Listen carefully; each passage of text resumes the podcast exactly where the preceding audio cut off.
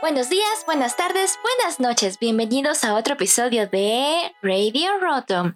Los saluda profesor Malus y profesor Linden. Y el día de hoy vamos a hablar de lo que vimos en Pokémon Evolutions, este nuevo proyecto que están sacando, donde cada capítulo va a abarcar una región y acabamos de ver el capítulo referente a la región de Galar.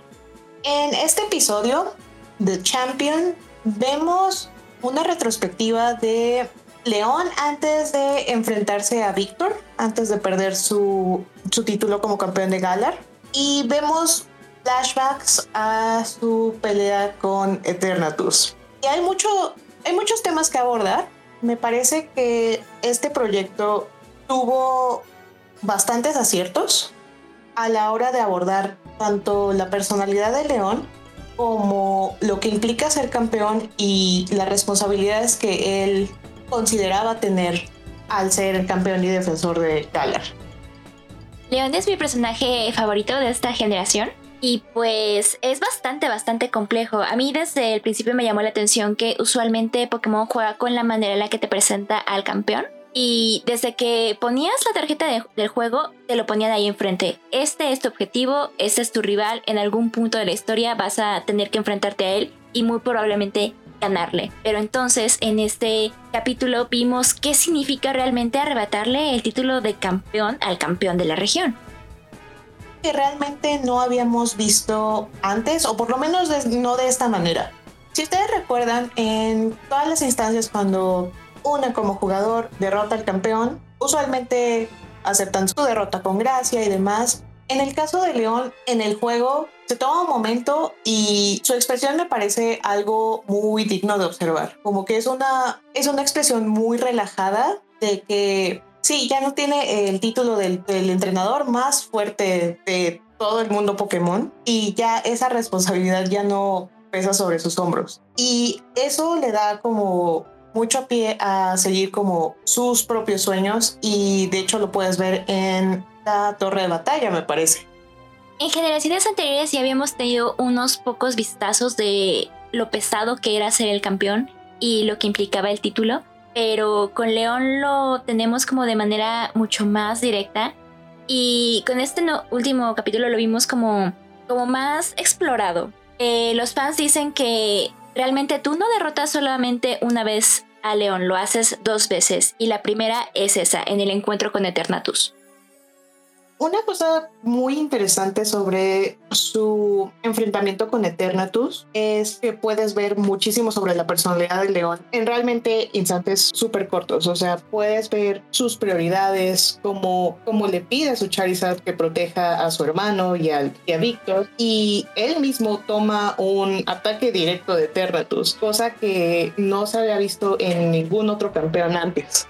Algo también interesante es que es la tercera vez que vemos este hecho. La primera es en el juego, la segunda es en Pokémon Journeys y ahora en Evolutions. Es la misma historia contada de tres maneras distintas.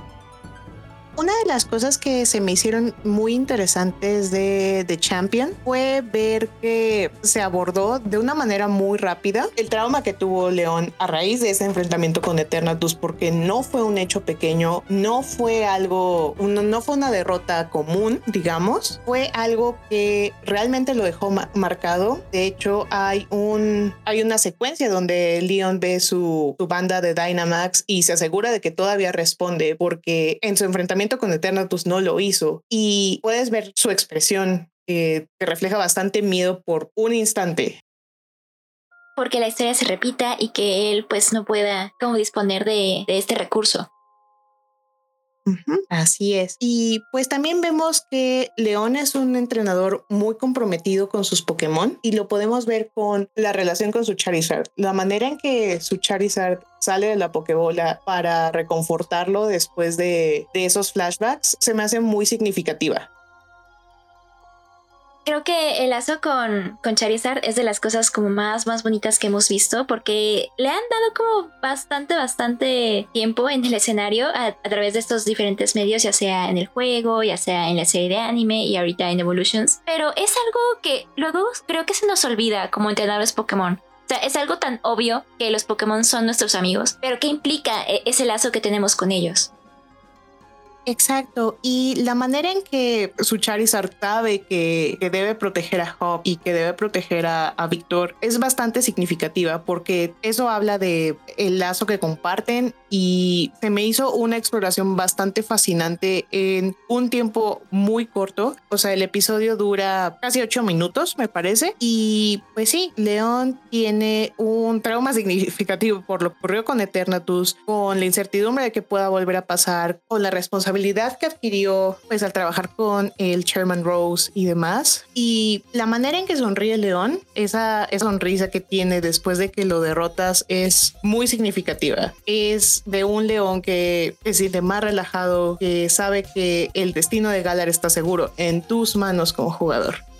Y pues eso, sus momentos finales antes de salir pues a la cancha del estadio es eso, saber que es su último show como campeón y que tiene que dar lo mejor de sí, porque eso es bastante, bastante importante recalcar. O sea, a pesar de que él ya sabe que tú eres más capaz que él en ciertos aspectos, eso no significa que menosprecie tu potencial y lo va a dar todo contra ti, aun si sabe que tal vez el resultado no lo favorezca.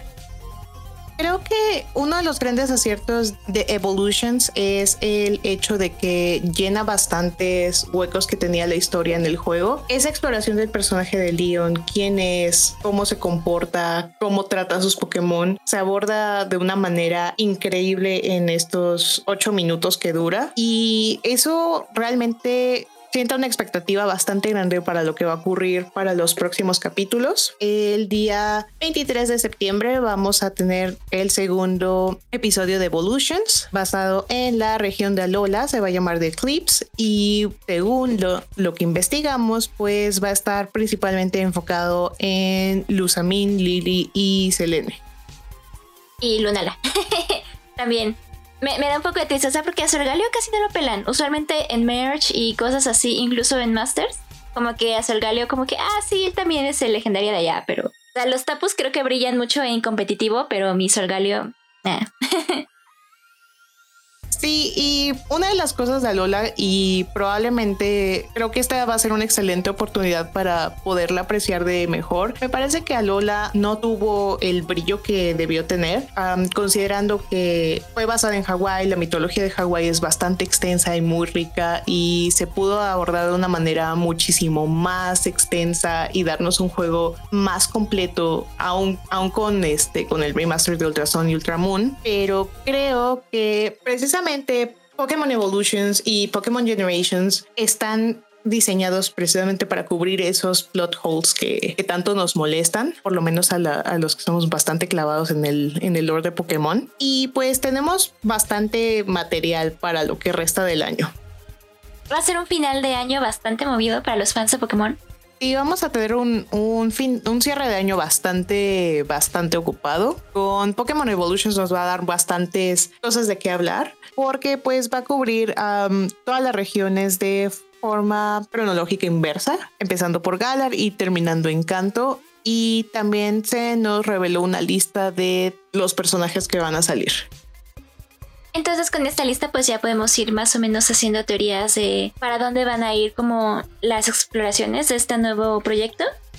Eh, nos llama la atención que hay algunos personajes que casi no han recibido spotlight en proyectos anteriores, entonces queremos ver qué hacen con ellos ahora. Sí, y de hecho, el póster de Pokémon Evolutions nos dice bastante de, de, qué van a tratar los episodios. En lo personal, me emociona muchísimo ver a Lysander, pero esta vez con el enfoque de Sirnias. En Pokémon Generations lo vimos eh, intentando resucitar a Ibeltal, lo cual era uno de los uh, vertientes del canon más interesantes sobre Lysander, pero sí me interesa bastante verlo con Sirnias. Otra cosa que destaca bastante es que probablemente vamos a ver un poco más sobre la historia de Cinia y el episodio Delta. Ah, si ustedes recuerdan en Generations, vimos un poco del episodio Delta y lo que pasa con Dioxis después de ello, pero no vemos el, el viaje de Cinia y lo que pasó. Y hay realmente muchísimas interrogantes sobre quién es Cinia, de dónde salió, quién es Aster, por qué le puso Aster a su Wismore, que es su Pokémon más cercano, y pues por qué está como tan comprometida a su causa. También llama la atención que va a haber como dos episodios basados en villanos, dos basados en rivales y el episodio de Johto va a ser con las Kimono Girls que usualmente las toman como NPCs, entonces hay como bastantes enfoques y diferentes eh, personajes que cumplen diferentes roles a lo largo de las historias así es. Vemos definitivamente un acercamiento diferente con Getsis, esta vez con, con Zekrom en lugar de Reshiram o Kyurem. Entonces va a ser bastante interesante. Otra cosa que me salta mucho la atención es que están hechos por el mismo estudio que es OM, que hizo Generations en 2016. Eh, los dirige la misma persona, sin embargo, lo que cambia es el escritor. El escritor de Evolutions es Benjamin Townsend y haciendo un poquito de investigación sobre quién es esta persona, encontramos que tiene bastantes proyectos interesantes de animación, de series bastante queridas, por ejemplo Scooby-Doo, Ninja Turtles, también tuvo una participación bastante grande en Mucha Lucha, entonces podemos inferir que, que es una muy buena adición al proyecto y podemos ver que su escritura fue bastante, bastante completa en The Champion. A pesar de que el tiempo del video es realmente corto, o sea, son ocho minutos, pudimos ver muchísimo sobre la personalidad de León, pudimos ver muchísimo sobre la personalidad de Galar como región, qué es lo que hace que Galar sea tan especial y que destaque tanto de las demás regiones. Y esto honestamente es una gran evolución con respecto a Generations. Como menciona Linden, en este episodio también tuvimos un guiño especial al proyecto anterior, eh, Twilight Wings, ya que en los primeros minutos de The Champion vemos el, taxi de Corbinite, que fue pues eh, bastante importante en Twilight Wings.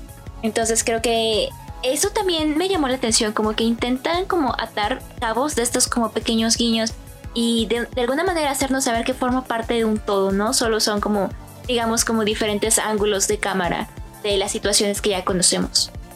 Y ustedes recuerdan, bueno, Twilight Wings fue, fue un proyecto lanzado en 2020 que comenzó en enero y terminó en noviembre con dos episodios directamente relacionados con el DLC de Sword and Shield, The Crown Tundra y Isle of Armor. Y realmente fue un proyecto muy, muy bello. La animación es muy cuidada, la escritura es bastante enfocada a um, hacernos conocer personajes que de otra manera no hubiéramos conocido. Por ejemplo, en el primer episodio, del de la carta, conocemos un poco del Chairman Rose, qué significa el Chairman Rose para Galar, por qué la gente lo admira tanto y vemos, o sea, un niño que, que quiere entregarle una carta para que Rose se la entregue a Leon.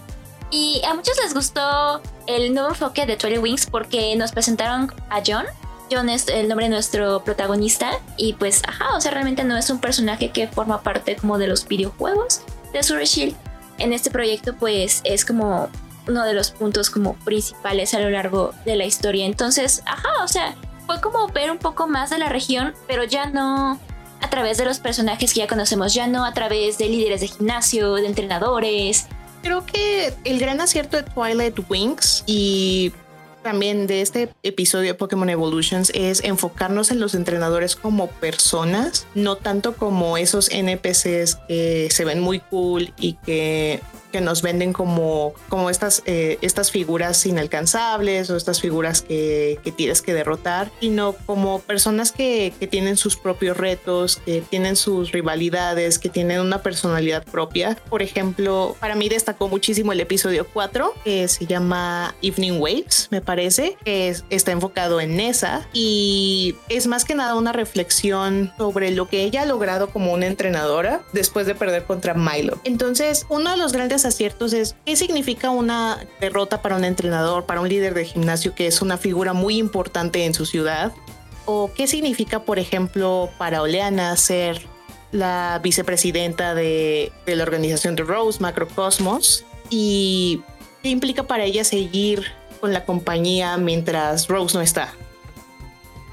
Creo que Galar es la mejor región construida a través de su tejido social en este aspecto, o sea, tanto en el juego como en la serie de anime, como en este tipo de proyectos, vemos más allá de lo que es ser un entrenador Pokémon de cierto rango, ¿no? O sea, por ejemplo, en este episodio de Nessa y con su tarjeta de la liga, pues sabemos que es modelo, pero también sabemos que es una amiga cercana de Sonia, por ejemplo, y Pierce también este, sabemos que, ok, es líder de gimnasio, pero también tiene su, su proyecto musical. Entonces creo que es de los grandes aciertos de, de esta región, o sea, los personajes son mucho más complejos de lo, que siempre esperamos. Usualmente en juegos anteriores, casi siempre llegabas a un gimnasio, lo derrotabas, adiós. Voy al siguiente gimnasio, lo derrotabas, adiós. Y realmente no teníamos como, como tanta carne, por decirlo de alguna manera, ¿no? Eh, y en Galar tenemos eso, o sea, casi todos los líderes de gimnasio tienen algo que los hace especiales y con esos proyectos podemos ver cómo esos hilos se van juntando unos con otros. Sí, por ejemplo, uno de los guiños más apreciables en Twilight Wings es el que ocurre en Sky, que es el penúltimo episodio. Si ustedes recuerdan muy al inicio del anime de Pokémon, Ash se queda dormido en el en el día más importante, que es cuando debe ir a recoger a su Pokémon. Y de la misma manera, John recibe una invitación de Leon para ir a la al duelo de, pues, de campeonato, ya que Leon eh, decide invitar a todos los niños del hospital, pero John se queda dormido y casi se queda sin, sin ver a su héroe, que era lo que más, más deseaba desde el inicio de la, de la serie. Creo que igual ese es como uno de los aspectos principales de Leon. Sabemos que es como muy sensible con los niños y sus necesidades. Entonces que te haya explorado mucho más en este proyecto se me hace fantástico. Y por ejemplo, en el último episodio, mm, Gathering of Stars, es donde León empieza a reflexionar sobre, sobre su derrota una vez que ya perdió su título de campeón y decide ir con su antiguo maestro para buscar consejos. Entonces, después de buscar ese, ese consejo, después de intentar encontrar qué quiere hacer después de esto, pues decide ir a seguir su destino y me parece un cierre muy bonito para, para Twilight Wings. Creo que eso también es, es muy interesante porque si bien ajá, este, en Pokémon Evolutions ya tuvimos el capítulo pues competente a Leon, o sea, tal vez ya no, ya no lo veamos como más adelante, claro, pero tenemos esta otra parte de este otro proyecto que nos puede como complementar como eso de la historia. ¿Qué pasó después? Bueno, si quieren saber qué pasa después, pueden volver a recitar Twilight Wings. Y bueno, pues si no pueden esperar a lo que pasa. Es un excelente momento para revisitar Pokémon Generations. En Pokémon Generations tenemos 18 capítulos cubriendo desde Canto hasta Kalos en ese entonces. Uh, recordemos que la serie fue hecha en 2016, empezó en septiembre, terminó en diciembre y empieza con la aventura que todos conocemos, que pues es un entrenador Pokémon que atrapa un Pikachu y se enfrenta a todo tipo de Pokémon en su viaje desde Kanto hasta Kalos. Para el segundo capítulo tenemos un, una pequeña mezcla entre, entre regiones y vemos a Looker, que es un detective de la Policía Internacional de Pokémon y está buscando infiltrar el gimnasio de Ciudad Verde para intentar capturar a Giovanni. Joker es un personaje bastante interesante y recurrente, aunque ahorita en Galar ya no salió. Pero, ajá, eso será tema para otro capítulo. O sea, este organismo del que no sabemos mucho tiene infiltraciones en varias regiones. Entonces, ¿qué significa que esta organización esté detrás del telón? De hecho, esto lo podemos ver en The Legacy, que es el quinto capítulo de Pokémon Generations. Se supone que este episodio está situado justo después de que el equipo Rocket infiltra la torre de Caña Dorada. Looker busca al hijo de Giovanni, a Silver, y le pregunta dónde está su papá y qué planes tiene para el futuro. Y Silver dice que es momento de seguir su propio camino y alejarse de todo eso. Y pues ahí vemos bastante sobre Looker, que es un personaje maravilloso. Es uno de los personajes que más he apreciado de, de Sino. Realmente en tu viaje por Sino se hace un personaje invaluable, te da muchos consejos, te ayuda muchísimo. Y una de las separaciones más emocionales probablemente de todos los juegos de Pokémon que he jugado ha sido despedirme de Looker. A mí me da mucha risa que en el español castellano su nombre clave es Handsome. y sí, sí es bastante guapo, a mi parecer.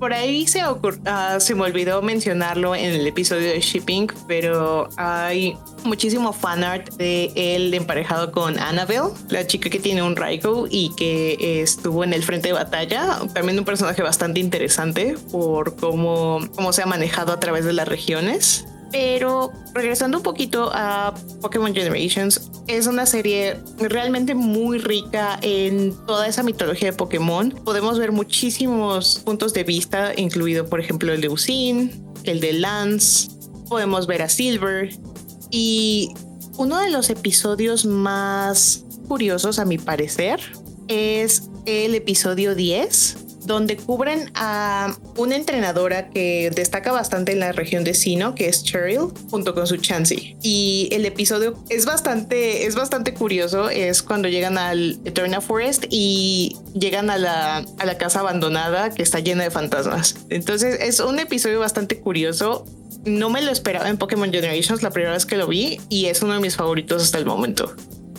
La región de Sino va a ser la estrella este final de año con los remakes pero también por lo que podemos especular, según el póster de Pokémon Evolutions, en su episodio dedicado vamos a ver a Barry, quien es tu rival en Diamante, Perla y Creo que en Platinum en su enfoque cambia un poquito, pero sí es para las estrellas del show de fin de año. Definitivamente ver a Barry va a ser bueno. Respecto al calendario que tenemos para Pokémon Evolutions, tenemos un episodio para el resto de septiembre y tenemos dos episodios en octubre que van a cubrir a Kalos y a Unova. Durante el mes de noviembre no va a haber episodios por el release de Diamante y Perla y en diciembre vamos a estar bastante ocupados con tres episodios que van a cerrar esta serie de Pokémon Evolutions. Yo realmente tengo curiosidad sobre los resultados de, esta estrategia, ya que digamos que dejarnos con hambre estos meses y aventar toda la carne al asador al final, uh, pues se me hace como extraño el ritmo.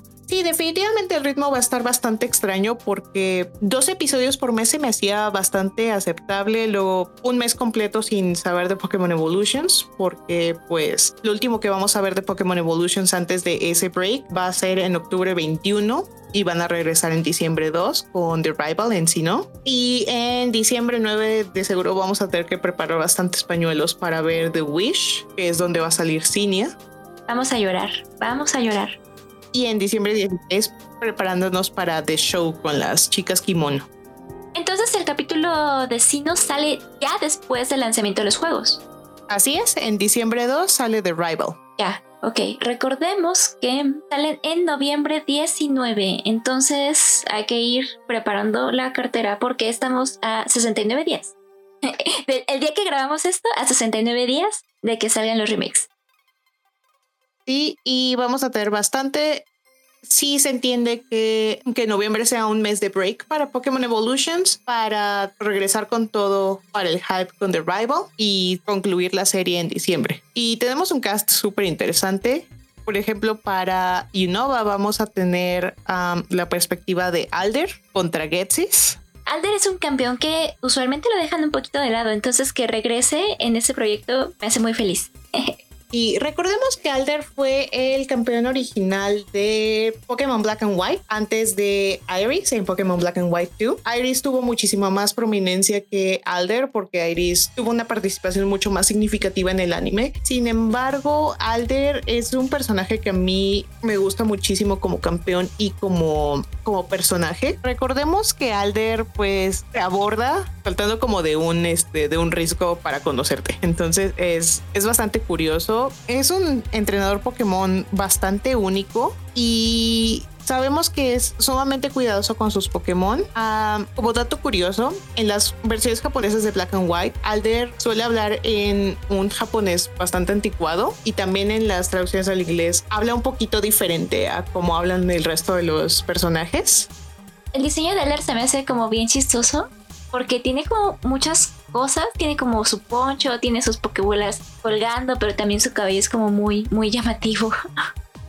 Así es, realmente no se enfoca en un tipo específico de Pokémon. Sin embargo, tres de esos Pokémon son del tipo insecto, lo cual es bastante inusual para un campeón.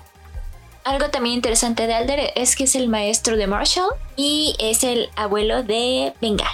Y por ahí, Jetsis hace como, como la pedrada de que Alder no ganó el título de campeón, más bien a Alder le ofrecieron el título de campeón, la Liga Pokémon se lo ofreció y se dice que Alder le dio las instrucciones a la Elite 4 de proteger a Unova mientras él estaba viajando por la región. Muchos lo toman como un campeón vagabundo porque te lo encuentras como en muchos puntos a, lo largo de la historia. Entonces es como bastante interesante también porque usualmente el campeón siempre estaba como escondido hasta el final, o, al final se hacía como la revelación, eh, y él está como por ahí paseando nada más.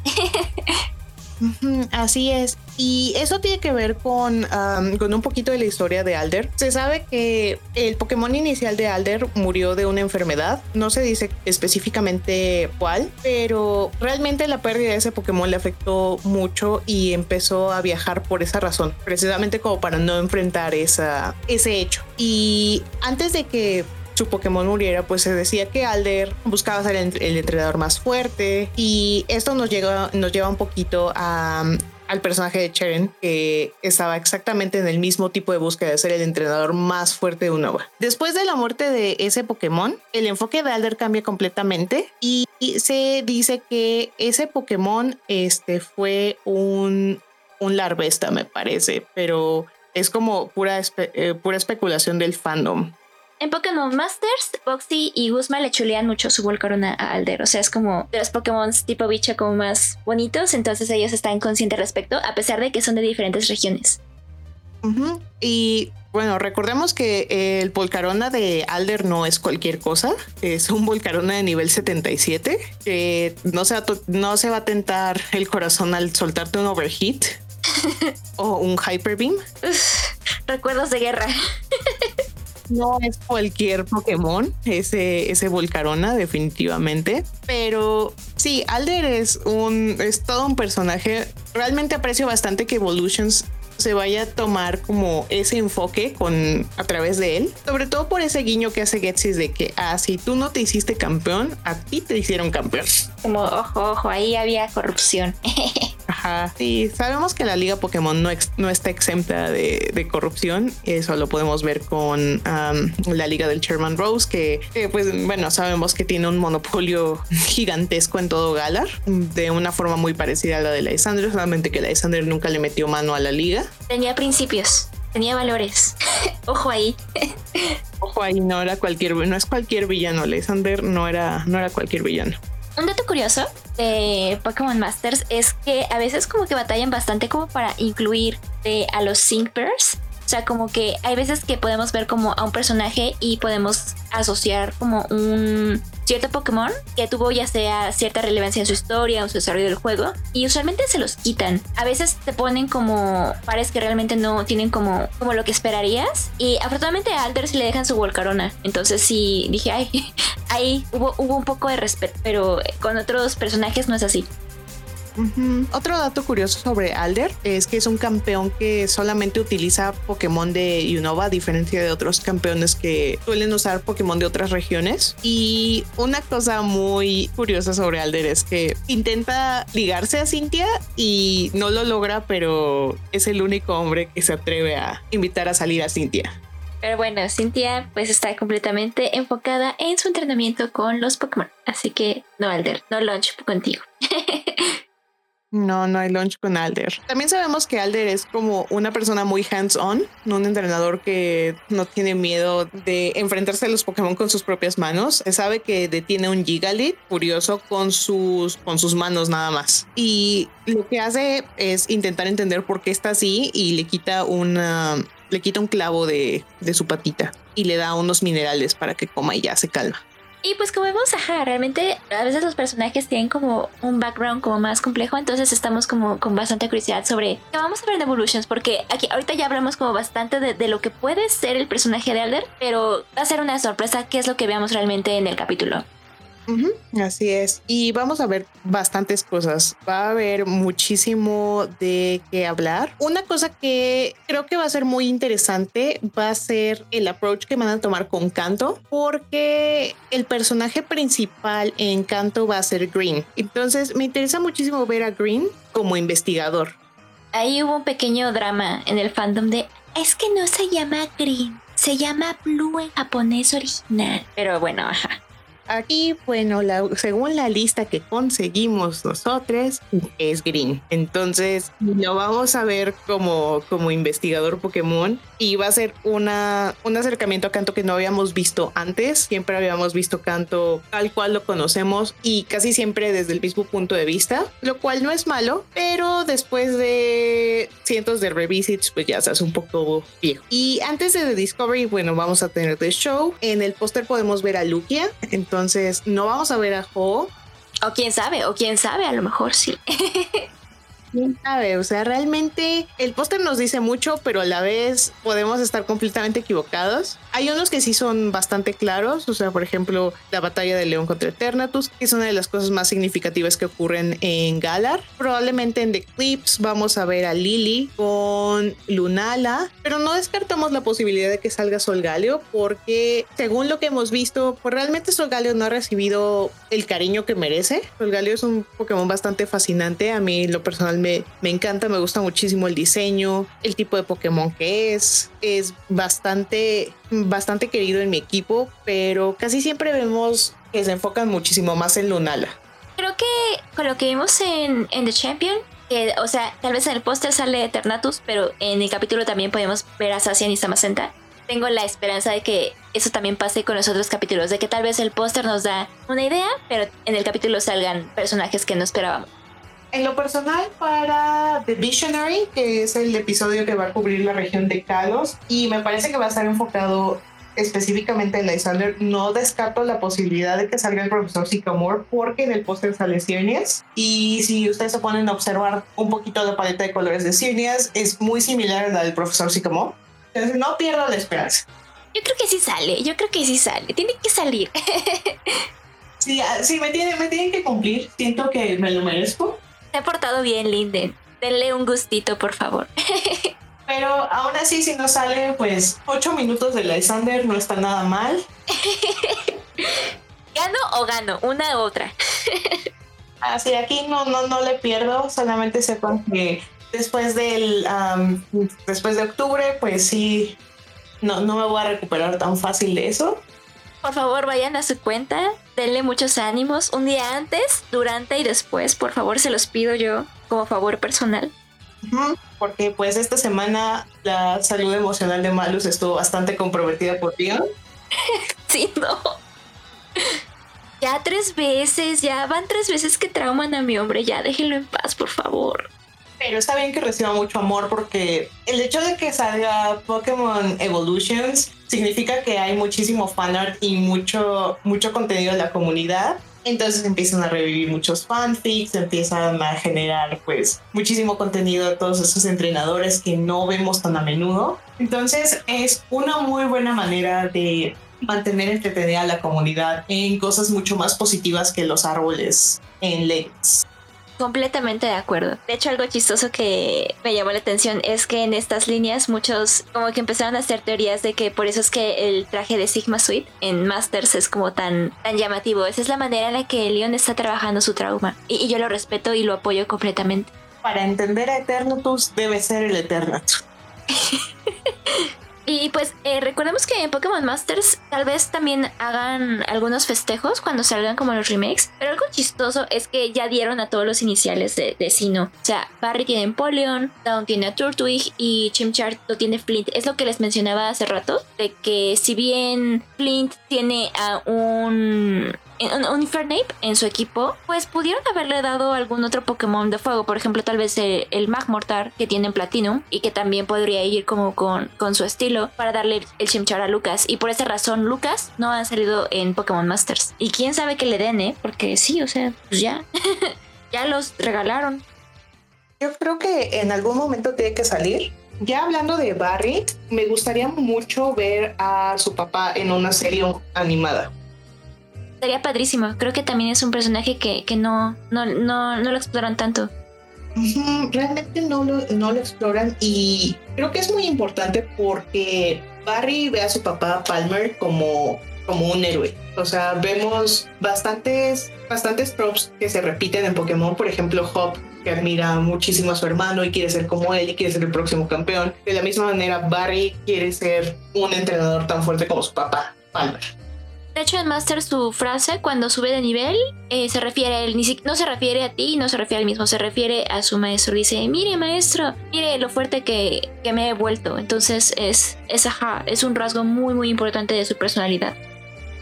Ah, también no olvidemos que Barry eh, decide estudiar bajo la tutela de Crusher Wake, aunque a Crusher Wake no le encanta eso. Si ustedes eh, recuerdan en Pastoria City, donde está la zona safari de Sino, ah, Barry se dedica a entrenar con Crusher Wake y, y canta con él y todo eso, y a Crusher Wake no le encanta.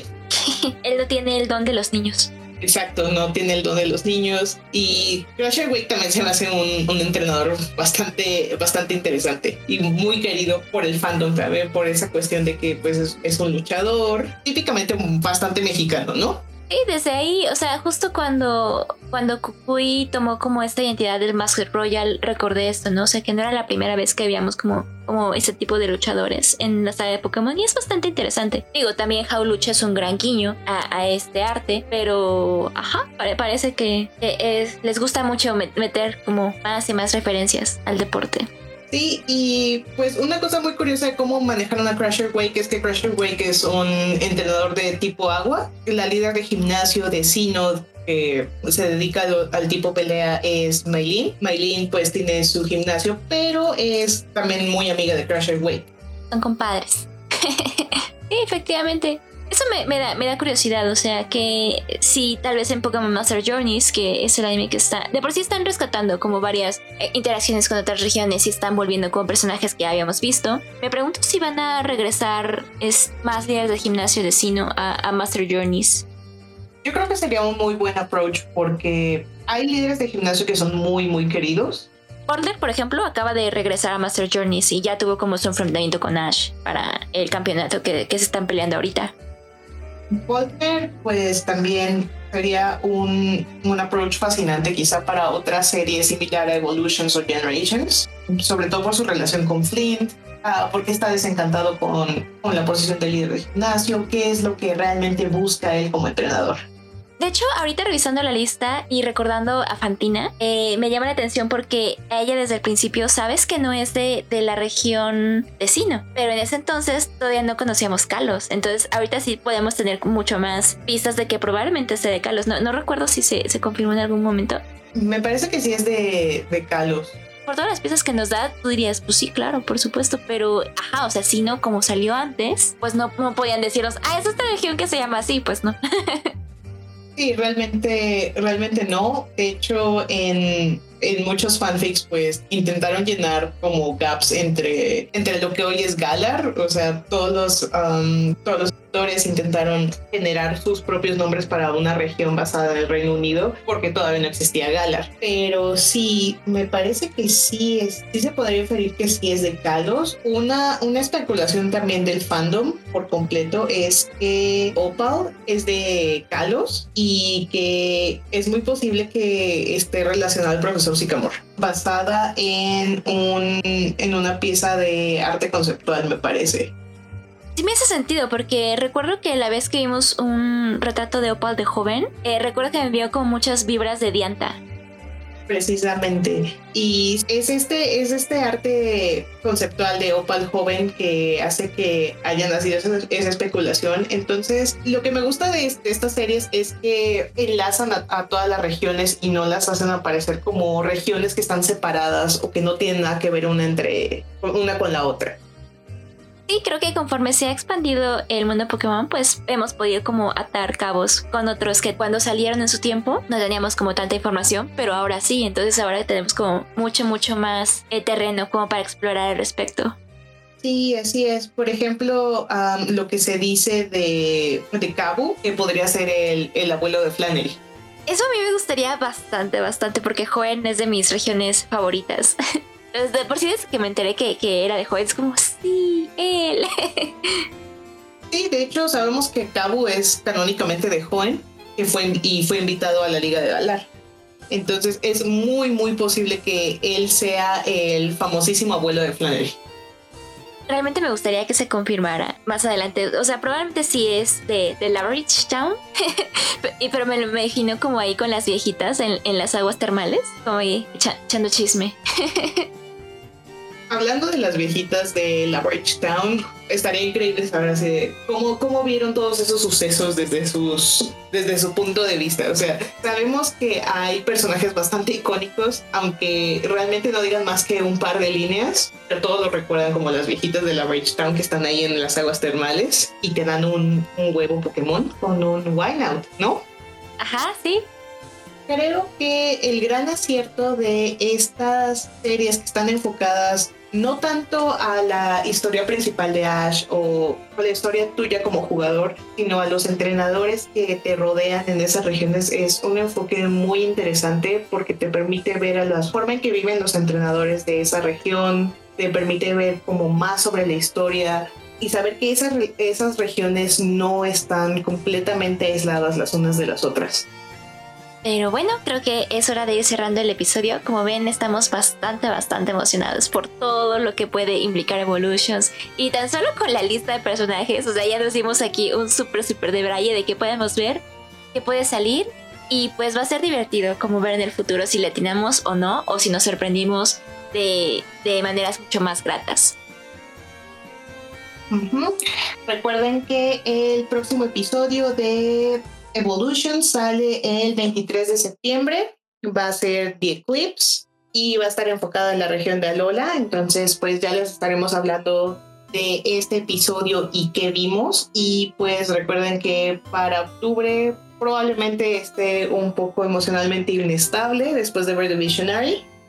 Nosotros avisaremos cuando sea la semana de lanzamiento de ese capítulo para que empecemos a dar apoyo emocional a Linden para que pueda salir triunfante de esa situación de esta difícil situación. Esperemos que las cosas terminen bien para Alexander. Spoiler alert, no lo creo. Tampoco. Pero pues ya les estaremos contando más. Por favor, cuéntenos qué es lo que les emociona más sobre Pokémon Evolutions, qué les gustaría ver, qué partes de la historia les llama la atención llenar esos huecos. Ya saben, estamos en nuestra cuenta de Twitter que es radio-roto. Y ahí los estaremos leyendo, comentando, dando likes, posteando memes y armando un fondo de ayuda para que Leon reciba la ayuda psicológica que necesita para superar su trauma. Y comprarle ropita más chida. Y ya con, con, los fríos que se acercan a la región de Galar, este, le recomendamos que se tape un poquito. O que enseñe más. Pues no sé, no sé. enseñe más. Tiene un Charizard ahí cerca, un Charizard que lo cuida mucho, entonces, pues... Está, exacto. Vamos a ir haciendo un fondo para apoyar a León durante sus eventos traumáticos. Eh, esperemos que este episodio se encuentre bien después del temblor para los que nos escuchan en México. Y pues aquí estamos para recibir sus comentarios. Y pues nos vemos en el siguiente episodio. Bye bye. Bye bye.